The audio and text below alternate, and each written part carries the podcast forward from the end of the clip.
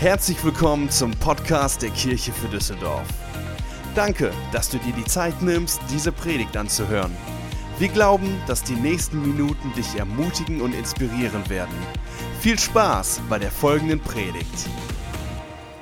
Wie viel ist drin? Wie viel ist drin? Ihr dürft ruhig reinrufen, das ist in Ordnung. Halb voll höre ich schon. Ja, wir wissen alle, worauf es hinausläuft. Natürlich die klassische Frage, halb voll oder halb leer. Das ist ein klassisches Symbol dafür, mit welchem Blick wir durch unser Leben gehen. Allein schon an diesem Glas stellt sich die Frage, wie siehst du dein Leben? Denn der Blick, mit dem du durchs Leben gehst, ist entscheidend. Der verändert alles. Die Art, wie du lebst, Art, wie du sprichst, die Entscheidungen, die du triffst. Es ist alles entscheidend. Und manchmal ist es so sehr entscheidend, wie der Vergleich von einem Huhn und einem Adler. Ich war gestern auf einer Trauung und die haben das in einem sehr schönen Ambiente gemacht, auf einem Hof. Und ganz in der Nähe war auch ein Hühnerstall. Und ich habe natürlich gehofft, dass ähm, die Hühner da während der Trauung nicht dazwischen gehen, wenn es dann heißt, bei Ja, ich will, und dann hörst du mal. Das war natürlich ein bisschen schwierig, aber interessant war mal wieder zu sehen, meine Oma hatte auch Hühner, ich kannte das also schon. Dieser gesenkte Blick auf den Boden auf der Suche nach dem Korn. Wo ist eins, wo ist keins? Selbst ein Blindes, ne, wissen wir, findet mal eins. Und es ist so ein bisschen wirkt problembezogen. Also ein Blick auf den Boden. Und wir wissen, ein Adler denkt ganz anders. Ein Adler guckt nicht einfach nur, was liegt vor ihm, wo ist das nächste Korn. Ein Adler denkt in Optionen. Ein Adler denkt in, fliege ich jetzt über diesen Berg oder fliege ich über diese Wiese, fliege ich über diesen See. Ein Adler denkt ganz anders. Und du wirst aus deinem Leben feststellen, dass der Blick in unterschiedlichen Bereichen viel ausmacht, wenn du zum Beispiel in deinem Leben auf Dankbarkeit guckst. Denn Dankbarkeit hat was mit der Perspektive zu tun, mit der du durchs Leben läufst. Du wirst nur so lange verärgert darüber sein, dass du noch mehr Schuhe willst, bis du jemanden findest, der keine Beine hat. Ist so. Du wirst dich nur so lange darüber ärgern, dass dein Auto mal wieder in die Werkstatt muss und dich das Geld kostet, bis du jemanden findest, der sagt, deine Probleme hätte ich gerne. Ich hätte nämlich gerne ein Auto, das ich in die Werkstatt bringen kann. Ich war tief beeindruckt von dieser Frau, die sagte, ich habe mich früher mal aufgeregt über die Handtücher, die auf dem Boden im Bad liegen, über die Zahnpasta, die nicht zugeschraubt war und vertrocknet ist. Und jetzt, so nach einem Jahr Trauer, mein Mann ist nicht mehr da, wünschte ich mir, dass das Bad ein bisschen unordentlicher aussieht. Immer eine Frage der Perspektive. Bist du dankbar für das, was du hast? Das ist eine Einstellung. Dadurch, dass du heute Morgen hier sitzt, hast du bereits das in der Hand, was sich zwei Drittel dieser Welt sehnlichst wünschen würden. Essen, Platz zum Schlafen, eine warme Dusche, Frieden. Eine Frage des Blicks. Das ist eine Frage des Blicks, wie du dich siehst. Wenn du morgens aufstehst, guckst in den Spiegel, was siehst du dann? Ach du meine Güte. Na, mal gucken, ob wir dich wieder hinkriegen. Ich wasche dich erstmal. Ja? Oder guckst du in den Spiegel und sagst, oh, da bist du ja wieder. Siehst du heute wieder gut aus. Als Gott dich gemacht hat, hat er einen guten Tag gehabt. Ja, hatte er. Mit welchem Blick guckst du in den Spiegel, wenn du auf dich guckst? Mit welchem Blick guckst du andere Menschen an? Siehst du in deinen Arbeitskollegen die Konkurrenz? Siehst du in den Menschen, die dir begegnen, vielleicht sogar Feinde, Menschen, die dir was nicht wollen? Hast du Angst, Leute zu begrüßen, weil du denkst, jeder irgendwie will was Schlechtes von mir? Oder siehst du Menschen mit Hoffnung, mit Gefühlen, mit Träumen, Menschen, die Sehnsüchte haben, Brüdern und Schwestern, Menschen, die Gott liebt. Mit welchem Blick setzt du Prioritäten? Wenn es zählt für dich am Ende der Euro, zählt für dich am Ende Zeit, zählt für dich am Ende Erfolg, zählt für dich am Ende Ansehen. Was sind die Werte, mit denen du im Leben unterwegs bist? Ehrlichkeit, Zielstrebigkeit, Nächstenliebe, auf jeden Fall durchkommen.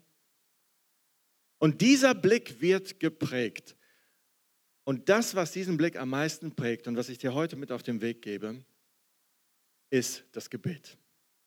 Denn wenn du betest, ist das sowas wie ein Kompass. Es ist ein Kompass, den du in der Hand hältst, den Gott dir gegeben hat und gesagt hat, hey, guck mal wieder auf mich, lass uns miteinander reden, denn ich zeige dir wieder neu, wo es lang geht. Wenn du unterwegs bist und du weißt nicht, wo Norden ist, dann weißt du auch nicht, wo du hin willst, wo du hin musst. Also ich bin leidenschaftlich gerne Segler und da muss ich permanent beim Segeln, permanent auf den Kompass achten. Und in der Ausbildung hat mein Segellehrer mal gesagt, unterschätzt nicht, was passiert, wenn du den ganzen Tag ein Grad falsch segelst. Mach das mal den ganzen Tag, du landest in einem anderen Hafen. Und so ist das. Wenn du einen falschen Blick hast und es ist nur ein Grad weg von dem, wie Gott sich das vorstellt, kann es schon sein, dass du am Abend woanders landest. Und deshalb ist es wichtig, dass du zu Gott gehst und betest. Das ist sowas wie ein Kompass, der dir zeigt, was hat Priorität, was sind die richtigen Werte, wie sehe ich dich, wie sehe ich deine Mitmenschen, warum kannst du dankbar sein, wofür. Und auch wenn du das gemacht hast, dann ist es nicht so, dass du sagst, hey, jetzt kann ich ja den Kompass wieder in die Hosentasche stecken für die nächste Woche, denn ich weiß ja jetzt wieder, wo es lang geht. Ja, die Umwelt prägt uns. Wir werden wieder abgelenkt. Wir verändern uns wieder.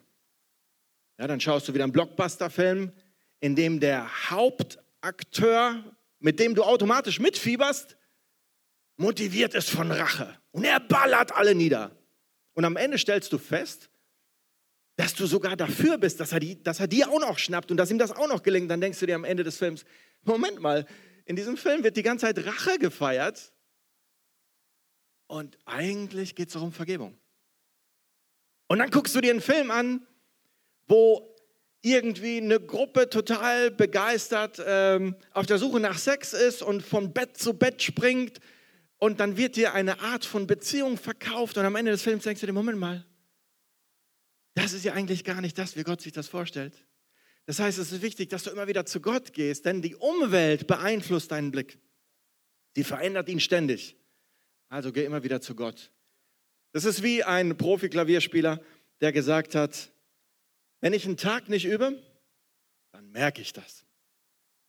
Wenn ich zwei Tage nicht übe, dann merken es die Kollegen in meinem Orchester. Und wenn ich eine Woche nicht übe, dann merken es die Konzertbesucher. Und ich weiß aus meinem Leben, wenn ich einen Tag nicht bete, dann merke ich das. Das verändert meinen Blick. Und wenn ich zwei, drei Tage nicht bete, dann merkt meine Familie das. Und wenn ich länger nicht bete, dann kommen Freunde auf mich zu und sagen, hey, ist alles in Ordnung? Du hast dein Leuchten verloren. Es ist also wichtig, dass du immer wieder zu Gott kommst und Gott begegnet dir durch Gedanken. Das fühlt sich manchmal ganz normal an. Ist nicht immer irgendwie so super übernatürlich. Manchmal sind es einfach nur gute Gedanken, die Gott dir gibt, während du betest. Manchmal fühlt es sich auch übernatürlich an, dass Gott dir Bilder gibt, die du vorher nicht hattest, dass Gott dir Visionen gibt. Ähm, auch sowas kenne ich in meinem Leben weniger. Ich kenne Leute, die davon permanent erzählen. Mir geht es eher nicht so. Bei mir fühlt sich das alles sehr normal an. Das ein, fühlt sich mal in den meisten Fällen an wie normale Gedanken, die ich habe. Aber Gedanken, die mir neu helfen. Ich kenne auch Leute, die hören beim Gebet tatsächlich Gottes Stimme. Kenne ich einige richtig laut in Gedanken, manche sogar hörbar für die Ohren. Also es gibt all das, ich glaube das. Gott begegnet dir. Und jetzt ist es so, dass ich ehrlich gesagt sagen muss, wir alle wissen, dass wir ja trotzdem deshalb nicht die ganze Zeit beten. Also wir kennen schon die Chancen vom Gebet, das glaube ich schon. Aber trotzdem beten wir jetzt nicht die ganze Zeit. Und ich kenne das auch von mir. Es gibt Blockaden, die mich hindern zu beten. Und ich bin mal ganz ehrlich, drei Blockaden, die mich am meisten aufgehalten zum Beten, die erste Blockade ist, warum funktioniert Gebet nicht immer? Es macht keinen Spaß. Also ich bete und es funktioniert nicht, es passiert nicht und dann bete ich nochmal, passiert wieder nicht. Irgendwann mal hast du keinen Bock mehr. Also warum funktioniert manchmal Gebet nicht? Eine große Frage. Die andere Frage ist, warum um alles in der Welt soll ich Gott erzählen, was er schon weiß? Das ist doch dämlich. Gott sieht alles, er kennt jede Perspektive und jetzt soll ich mich da hinstellen und ihm das erzählen, was er schon weiß, das macht keinen Sinn. Das war so meine zweite Blockade. Und die dritte Blockade, das war meine stärkste Blockade, ist, was soll das mit dieser ganzen Anbetung? Ich meine, komm schon. Weiß Gott nicht, wer er ist? Braucht er das, dass von morgens bis abends Tausende von Leuten ihm sagen, wie toll er ist? Ist das so eine Art Selbsthilfegruppe? Ja, sind wir doch mal ehrlich, warum braucht Gott Anbetung? Was soll das? Blockaden, die mich gehindert haben zu beten. Und diese Blockaden hat Gott bei mir aufgebröselt mit nur einem Wort. Jesus ist sehr bekannt gewesen für seine Reden, die er gehalten hat. Und eine der bekanntesten Reden ist die Bergpredigt. Steht im Neuen Testament in Matthäus 5. Und im Vers 9 erklärt Jesus in dieser Bergpredigt, wie wir beten sollen. Und da heißt es, so sollt ihr beten. Unser Papa im Himmel. Wir kennen das meistens, dieses Vater unser als Vater, so wurde das ursprünglich von Luther übersetzt. Wenn man sich anguckt, was Jesus gesagt hat, war das ein sehr, ein, eine, eine sehr persönliche Beziehung zu seinem Vater. Das Wort, was er verwendet hat, ist besser zu übersetzen mit Papa, weil das war ein vertrauter Vater. Das war nicht irgendwie der Erzeuger. Das war nicht technisch, das war eine Beziehung, das war Papa. Und Jesus sagt also, hey, wenn ihr betet, dann sagt ihr Papa. Und das ändert alles. Denn stell dir vor, das ist die Beziehung, die Gott sich mit dir wünscht. Gehen wir zur ersten Frage, warum funktioniert manchmal Gebet nicht? Wenn meine Kinder zu mir kommen würden, also Jesus lädt mich ja ein, wenn er Gott als Papa beschreibt, dass er mich einlädt in dieses Bild Vater, Sohn, Vater, Tochter und natürlich auch Mutter. Aber Jesus wählt also jetzt den Vater, also bleibe ich in diesem Bild. Dann lädt er mich ein, das Gebet auch so zu sehen. Und was lerne ich aus meinem Leben? Ich bin selber glücklicherweise Vater von drei wunderbaren Kindern. Wenn meine Kinder zu mir kommen würden und sagen würden, ich möchte das haben, ja oder nein? Und ich möchte das, ja oder nein? Und irgendwann mal sagen sie, mit Papa reden funktioniert nicht. Dann würde ich sagen, hör mal, das hört sich so, das fühlt sich so technisch an. Wir haben doch eigentlich, wir haben doch eine Beziehung. Das, da würde ich den Eindruck haben, irgendwas stimmt hier nicht. Und als Gott sich Mose zum ersten Mal vorstellt im Alten Testament, dann nennt er sich Jahwe und sagt damit, ich bin nicht einer von den Göttern, wie die 80, die du aus der Kultur von Ägypten kennst, die du wie ein Automat bedienen kannst, wo du sagen kannst, bring das richtige Opfer, sag das Richtige, kenne den richtigen Namen von mir und schon wird dein Gebet erhört. Gott sagt, ich will kein Automat sein. Ich will nicht der sein, den du an der Bushaltestelle, wo du einen Euro reinwirfst und dann kommt da eine Coke raus oder ein Snickers. Und wenn das mehrfach nicht passiert, hast du halt keinen Bock mehr Geld reinzuwerfen. Sondern das, was Gott macht, ist das, was ich letztens mit meinem Sohn erlebt habe. Kommt zu mir und sagt, oh Papa, ich habe diese, diese Elektro-Tretroller gesehen, die jetzt überall hier so in der Stadt sind. Ich möchte auch so einen haben. Mein Sohn ist sieben Jahre und ich habe gedacht, uh, wisst ihr, was ich ihm gesagt habe? Jano, setz dich doch mal. Und dann haben wir uns hingesetzt. Ich sage, Jano, sag mal, lass uns die mal, wir googeln die mal. Haben mal gegoogelt. Guck mal, wie schnell sind die denn? Ja, so 20 km aha. Und wie schnell fährst du so auf deinem Fahrrad? So doppelt so schnell, wie man läuft, okay, sagen wir mal so 10 km, also 20 ist das Doppelte von dem, was du im Moment fährst, wenn du schnell fährst. Ist das nicht ein bisschen viel? Oh, das schon schnell. Na, und dann so mit kleinen Reifen fällt man schneller hin mit dem Roller, oder? Oh ja, mit dem Roller fällt man schneller hin. Aber was kostet der denn? 200 steht hier. Ja, 200, wie viel hast du denn? Ja, weiß ich nicht. Ja, zähl mal. Zählt. Ja, ich habe keine 200. Oh, kannst denn dir dann kaufen? Nee. Nee, noch nicht. aber ist vielleicht auch noch ein bisschen schnell für dich, ne? Mhm. Alles klar, okay, ich spiele jetzt was und weg. Und ich habe den Eindruck, das, was Gott sich manchmal wünscht, du kommst mit einem Anliegen, Gott sagt, weißt du was? Setz dich doch erstmal. Oh Gott, ich möchte mehr Knete haben, ich möchte im Lotto gewinnen. Ja, schon viel Geld hat schon was, ne? Setz dich doch erstmal. Ey Gott, ich möchte unbedingt eine neue Beziehung oder ich möchte endlich eine Beziehung. Gott sagt, ja, schon eine super Sache, so eine Beziehung, ne? Setz dich doch. Lass uns reden.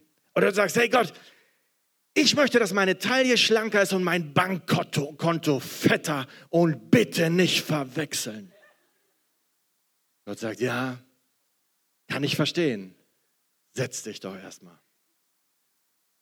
Das ist eine Beziehung. Und Gott wünscht sich eine Beziehung zu dir. Wir alle wissen, wie toll eine gute Beziehung ist. Wir wollen Beziehungen haben mit Menschen, vor allen Dingen mit Menschen, die einflussreich sind. Wusstet ihr, dass Obama vor kurzem in Köln war? Bei Gedankentanken? Und man konnte in Köln für 5000 Euro plus Mehrwertsteuer sich das Recht erkaufen, mit Obama ein Selfie zu machen. Wow! Ein Bekannter von mir ist da mit seinem Porsche hingefahren, hat das tatsächlich gemacht. 5000 Euro plus Mehrwertsteuer. Selfie mit Obama. Wahnsinn! Habe ich mir gedacht, kann ich auch. Guck mal, habe ich hier auch. Ne? Hat mich zwei Minuten gekostet mit Photoshop. Und wisst ihr, was der Punkt ist? Dieses Bild mit Photoshop gemacht ist genauso viel wert wie das für 5000. Denn das hat nichts mit Beziehung zu tun. Der Obama kennt den nicht. Und ganz ehrlich, der will den auch nicht mal kennen. Der macht das so lange, bis er keinen Bock mehr hat und dann geht er weg und sagt, oh, diese Selfie-Sachen immer. Ne, ein Foto mit Obama ist nichts wert, denn da ist keine Beziehung. Das ist nicht mehr wert als ein Selfie, als, als ein Photoshop. Möchte gern Selfie, meine ich. Und Gott sagte, hey, ich möchte mehr, ich möchte nicht einfach nur eine oberflächliche Sache, ich möchte eine Beziehung, wo ich sagen kann, setz dich doch mal. Das ist das, was ich mir wünsche. Und die zweite Blockade ist, warum soll ich Gott erzählen, was er schon weiß? Was soll das? Und da habe ich festgestellt, als mein Sohn Leo in den Schuppen kam, in dem ich im Frühling gearbeitet habe, um die Elektrik zu installieren, hat er diese Tüte gefunden. In der Ecke, irgendwo ganz verbuddelt in einem Schrank. Und was ist drin in dieser Tüte? Eine Wasserbahn. Er liebt diese Wasserbahn, vor allen Dingen am Anfang, nach einer Zeit nicht mehr so aber ganz am Anfang. Und er hat die gesehen, es war Frühling, es war jetzt noch nicht wirklich so warm. Und er fing an, sie rauszuziehen. Es fiel davor, der Schuppen war noch voll vom Winter. Und er zog an dem Ding und zerriss es ganz. Und ich sag mal, Leo, was machst du denn da? Ich will hier die Tüte und so. Und dann habe ich gesagt, ja, und ich weiter am Arbeiten mit meinen Kabeln. Und irgendwann mal ist er schon recht weit gekommen, hat den Schuppen umgeräumt. Irgendwann mal war die Tüte draußen. Und er hat gesagt, Leo, jetzt bitte nicht auch noch aufbauen, es ist noch viel zu frisch, wenn du nass wirst und so weiter. Und er am Aufbauen gewesen, Papa, kannst du mir helfen beim Aufbauen? Ich sage, ich bin hier an den Kabeln am Tun. Ne, ich kann gerade nicht, hat er sich jemand anderen gesucht, der hat ihm geholfen beim Aufbauen. Irgendwann mal stand das Ding, Wasser reingespielt. Und jetzt kommt der Hammer. Danach kommt er zu mir und erzählt mir mit leuchtenden Augen seine Geschichte. Wie er das da rausgezogen hat, dass er jemand gesucht hat, es aufzubauen, dass es mit Wasser gefüllt ist und wie es aussieht und dass er jetzt damit spielt und steht vor mir, guckt mich an und seine Augen leuchten und weißt was ich gemacht habe als Papa? Ihm zugehört. Und zwar voll zugehört. Was wäre ich für ein Vater gewesen, wenn ich gesagt hätte, stopp, ich habe das doch alles mitbekommen, sei nicht albern. Oder das ist doch jetzt blöd, ich habe die Bahn gekauft, du musst mir nicht erzählen, wie die aussieht. Du hast mich genervt, als du es rausgezogen hast. Erzähl mir das nicht. Du hast mich selber gefragt, ob ich dir helfe. Ich habe dir nicht geholfen. Du erzählst mir eine Geschichte, bei der ich selber dabei war. Und trotzdem habe ich es angehört. Und wisst ihr, ganz ehrlich, ich habe es angehört, als wüsste ich nichts davon. Weil diese leuchtenden Augen haben mich alles vergessen lassen. Ich wollte es von ihm hören. Und so ist das mit Gott und mit dir. Der liebt dich so sehr, dass er sagt, erzähl, erzähl, sag doch mal, Wie hast du es erlebt? Und dann hört er dir zu, als, als wüsste er noch nichts. Und wenn du traurige Augen hast, dann sagt er, hey, dich bedrückt was, erzähl. Ich will es wissen. Das hat dann nichts damit zu tun, dass das unauthentisch ist. Nein, Gott liebt dich so sehr, dass er es aus Liebe vergisst, so wie du das mit deinen Kindern machst. Es hat was mit Beziehung zu tun. Und das, die dritte Frage, große Frage, warum braucht Gott Anbetung? Und ich behaupte heute mal etwas, ich behaupte mal, dass Anbetung sowas wie Coaching ist. Und zwar Coaching für dich. Es geht bei Anbetung darum, dass du verstehst, wen du Papa nennen darfst. Dass du verstehst, wer auf deiner Seite ist. Schau, ich äh, hänge öfter mal mit dem Ali rum. Ali ist auch hier. Wo bist du, Ali? Mein Freund und Nachbar. So. Vor kurzem sehe ich auf seinem Cellphone so ein Bild, wo er irgendwie so ein Salto macht. Ich sage, Ali, bist du das? Wer hat dich denn da geworfen? Ja, nee, das ist ein Salto. Ich sage, woher kannst du ein Salto? Stellt sich raus, das ist voll der Jackie Chan. Der Ali, der hat hier Gürtel in Karate und so weiter. Ja, der einzige Gürtel, den ich habe, ist der weiße von meinem Bademantel. Der Ali hat so richtig dunkle Gürtel von Karate. Und dann habe ich mir so gedacht, boah, ich wusste gar nicht, dass ich hier mit Bruce Lee befreundet bin. Und wisst ihr, was das mit mir gemacht hat? Wir sind jetzt öfter unterwegs, äh, gehen mit unseren Kids teilweise auf den Spielplatz. Und wenn Ali neben mir läuft, hey, egal wer da daherkommt, egal wie dunkel der aussieht, ich sage, Ali ist neben mir. Du kannst so gefährlich aussehen, wie du willst. Alter, weißt du, wer Ali ist? Ali ist der mit hier, Bruce Lee, verstehst du? Ich gehe ganz anders, ich bin ganz anders unterwegs, wenn Ali dabei ist. Du musst wissen, wer ist auf deiner Seite. Darum geht's. Und wenn wir Lieder singen, dann sagen wir uns gegenseitig wieder neu in unserem Herzen und unsere Seele und sagen, hey, so groß ist Gott. Das ist der, den du Papa nennst. Der macht nicht nur so ein billig Selfie mit dir. Der sagt, erzähl, der sagt, setz dich, ich habe Zeit für dich. Und ich möchte dir heute mal den Papa vielleicht auf eine Weise vorstellen, wie du noch nicht kennst. Da ich jemand bin, der jetzt nicht der euphorischste Sänger ist, das liegt mir nicht so, muss ich mir andere Möglichkeiten suchen, um mir klarzumachen, wie groß Gott ist. Und eine Möglichkeit, die ich gefunden habe, die finden wir auch als Motivation in der Bibel. In Jesaja 40 steht das. Ich lese euch das mal vor. Da steht, Blick nach oben, schau den Himmel an. Wer hat die unzähligen Sterne geschaffen? Er ist es. Er ruft sie und sie kommen hervor. Jeden nennt er mit seinem Namen. Kein einziger fehlt, wenn der starke und mächtige Gott sie antreten lässt. Und das ist eins meiner Hobbys. Ich feiere Gott und seine Größe, indem ich Astrofotografie mache und ich habe mein Teleskop mitgebracht, da gucke ich gerne mal durch und freue mich an dem, was Gott geschaffen hat. Denken wir jetzt mal, Wahnsinn, das hat mein Papa gemacht. Die meisten von euch wissen, dass wir eine wunderschöne Erde haben. Es gibt viele Filme von der Erde, Dokumentationen. Ihr wisst auch, die Erde dreht sich an einem Tag um sich selber pro Tag, das wissen wir alle. Ich möchte dir heute mal ein bisschen mehr eine Adlerperspektive geben von dem, was Gott geschaffen hat, denn die Erde ist nur ein Planet von vielen. Wir haben noch acht andere Planeten, die so mit uns unterwegs sind in unserem Sonnensystem. Äh, wir haben noch sieben andere, wir sind insgesamt acht. Pluto, der neunte, ist rausgeflogen 2006 wegen zu klein. Auf jeden Fall sind wir also jetzt acht Planeten und wir drehen uns um diesen einen Stern, die Sonne. Was weißt du über die Sonne?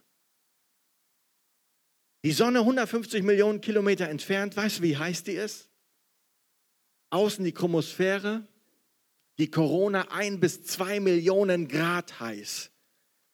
Die Sonne verballert pro Sekunde die Energie, die wir bräuchten, wenn wir alle Atomkraftwerke auf dieser Welt für 100 Millionen Jahre laufen lassen würden.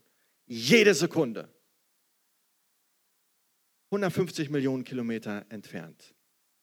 Die ist 110-fach größer als die Erde. Also die Erde wirkt neben der Sonne wie so ein Pups ist der Wahnsinn. Die Sonne ist krass und jetzt denkst du dir, boah, die Sonne, Wahnsinn, die ist hier, hat der Papa gemacht, damit mir warm ist, damit das Leben entsteht, damit es hell ist, ist schon toll. Dann denkst du dir vielleicht, boah, so riesig, weißt du, Papa hat noch Sterne gemacht, die sind viel größer als die Sonne. Ich habe dir mal einen Vergleich mitgebracht von einem Stern, der entdeckt wurde. Der ist 1000 900-fach größer als unsere Sonne, ist also auch ein Stern, der brennt genauso vor sich hin und die Sonne hier im Vergleich. Dieser Stern ist 475.000 Mal heller als unsere Sonne. Das muss man sich mal geben. Das ist total crazy. Hat der Papa gemacht. Dein Papa. Und jetzt überlegst du, oh boah, das ist ja der Hammer. Und jetzt siehst du ja ganz viele Sterne da oben. Und jetzt stell dir mal vor, du wärst mit der schnellsten Geschwindigkeit unterwegs, die du dir vorstellen kannst. Das ist ja Lichtgeschwindigkeit. Und Entfernungen, die extrem groß sind, werden nicht mehr in Kilometern gerechnet. Das macht keinen Sinn, sondern die, die, die rechnet man dann in Lichtgeschwindigkeit, weil man sich überlegt hat, die Entfernung, die ein Licht schafft in einer gewissen Zeit. Und damit du weißt, wovon ich spreche, das Licht ist so schnell, dass es in einer Sekunde siebenmal um unsere Erde kreist. Siebenmal. 300.000 Kilometer schnell, kmh schnell. Also stell dir die Erde vor, also so schnell kann ich noch nicht mal hier so klein drehen, wie die Sonne, wie das Licht es schafft um unsere Erde. Wenn du jetzt vorstellst, siebenmal um unsere Erde, stell dir bitte die Erde in dem Moment groß vor, okay? Stell dir vor, als du in den Urlaub geflogen bist, wie groß diese Erde ist.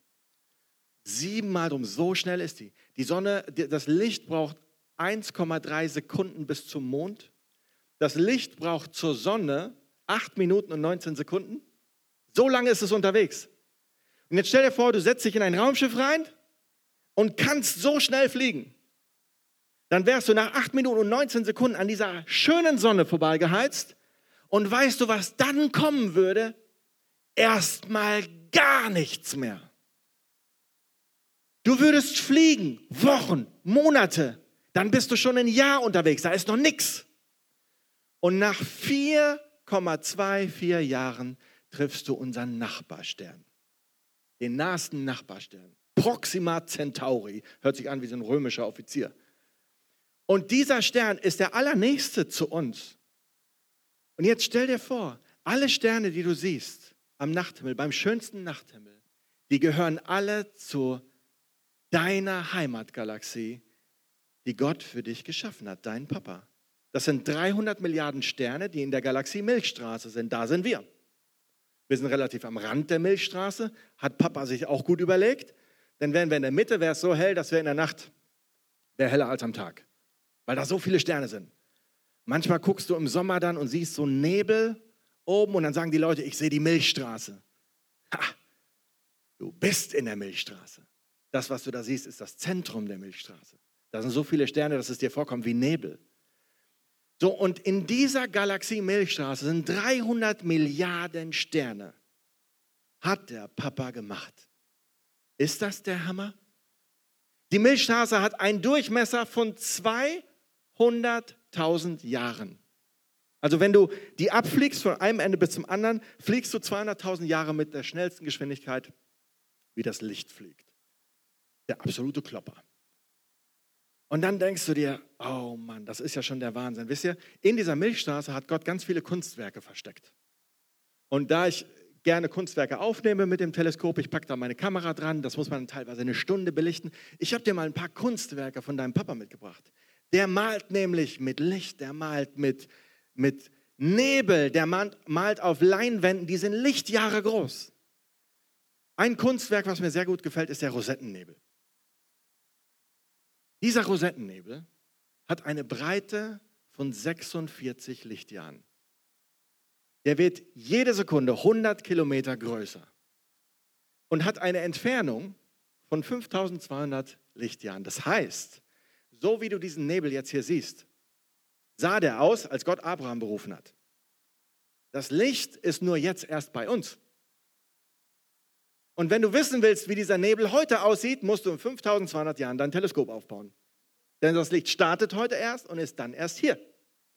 Also das heißt, den Nebel, den du da siehst, den hat Gott gesehen, als er zu Abraham gesagt hat, hey, ich habe was vor mit dir.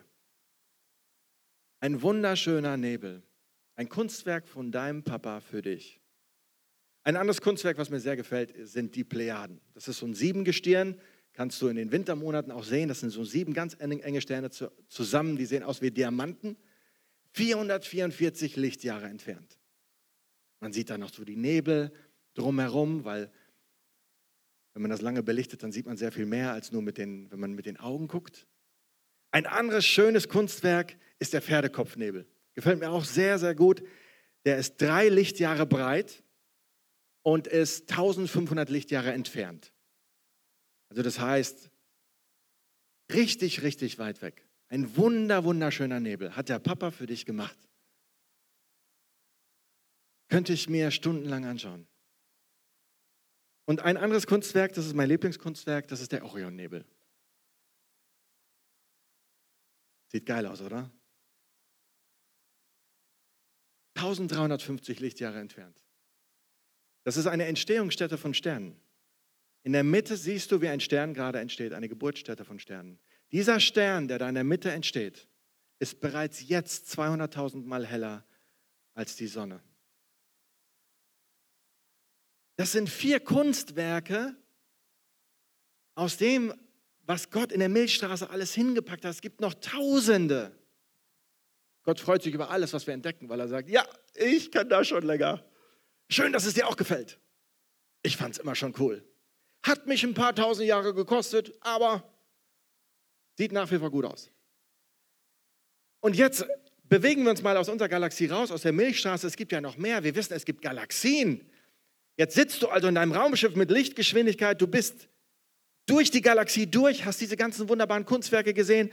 Und dann fliegst du. Weißt du, wie lange du unterwegs bist, bis du zur nächsten Galaxie kommst? Du fliegst zweieinhalb Millionen Jahre. Und dann kommt die Nachbargalaxie, die Andromeda-Galaxie. Ja, Hammer. Und jetzt gibt es noch mehr Galaxien. Gott hat die aufgereiht wie eine Perlenkette das sieht man an Galaxienhaufen, die es gibt. Es gibt über eine Billion Galaxien, die schon entdeckt wurden. Also wenn du dir denkst, hey, ich möchte mal einen Stern nach meinem Kind benennen, habe ich mir mal so überlegt, wurde mir klar, ich kann tausende von Galaxien nach meinem Kind benennen. Das könnte jeder Mensch, so viele sind da. Billionen von Galaxien. Was mich am meisten beeindruckt hat, war vor kurzem, wo ich mir gedacht habe, hey, gucke ich jetzt irgendwie eine Serie oder gehe ich noch mal raus, baue mein Teleskop auf und feiere den Papa. Ich habe mich für das Zweite entschieden und habe mir gedacht, ich mache mal das, was in diesem Vers drin steht. Guck nach oben. Und ich habe das Teleskop einfach direkt nach oben gerichtet.